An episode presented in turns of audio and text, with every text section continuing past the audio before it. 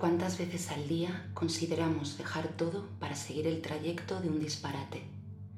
¿Cómo encontrar esa ínfima molécula en nuestro flujo sanguíneo y hacerla explotar? ¿Cuántas veces al día el mundo ha intentado desistir de nosotros?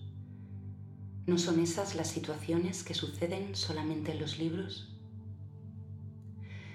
Escribir es habitar un paralelo, leer es merodearlo. ¿Cuántas veces hemos releído un texto en busca del escape?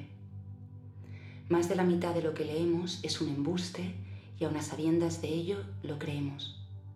Pensamos que un hecho real lo inspiró, pero es siempre una mentira, un engaño, como la cita del paseante a las tres, un enredo, como las órdenes que recibe desde quién sabe dónde, micas con aumento, falsificaciones que conectan asombrosamente una serie de ocurrencias, acciones endiabladamente concretas que nunca suceden aquí.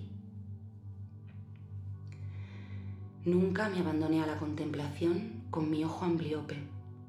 Nunca, como los errantes, he podido seguir los signos abstractos de esta mirada intermitente y su alfabeto deformado.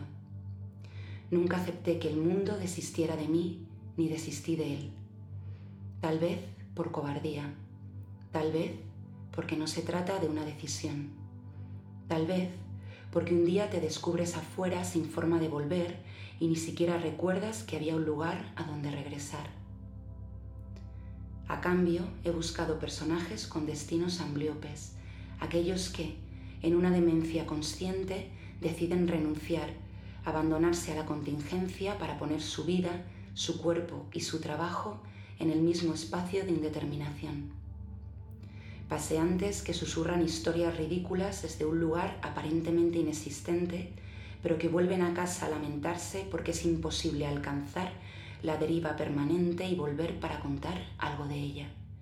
El que regresa nunca llegó, nunca estuvo ahí del todo.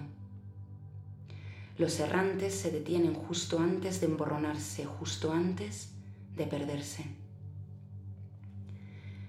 Ya no basta con ver, la retina es solo un tamiz. El suceso estético está en otra parte.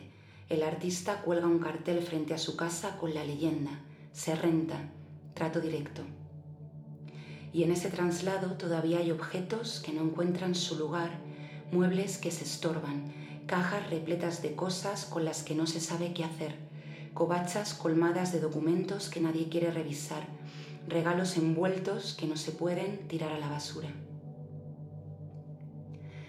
No es la palabra lo que pesa en la imagen, sino el concepto, que en ocasiones la eclipsa, porque muchas veces el concepto es solamente una frase argumental que no se sostiene. La búsqueda de la página en blanco no es otra cosa que una guerra contra el imperio del lenguaje, una contienda para comunicar sin tener que usar una sola palabra, para que el concepto deje de ser una justificación. Pero el lenguaje es ineludible. Desconfiamos de las personas y nos cuesta trabajo dudar de las palabras. No sospechamos de las palabras, sino de las versiones de un hecho que se enciman sin corresponderse. No tememos de las palabras, sino de cómo se acomodan en los enunciados, de lo que podrían estar diciendo en realidad.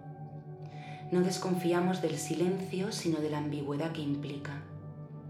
Los ensayos de este libro son la constatación de un mensaje que no llega, de una palabra que ya no suena, que no puede leerse. Este libro es, sobre todo, la confirmación de una imposibilidad. El campo extendido para una literatura sin palabras, una literatura de acciones, la documentación de ese intento, tal vez fallido, la crónica de una mudanza, del texto a la acción, de la página al cuerpo, de la palabra al espacio, al lugar, de la frase al suceso, de la novela a la vida escenificada.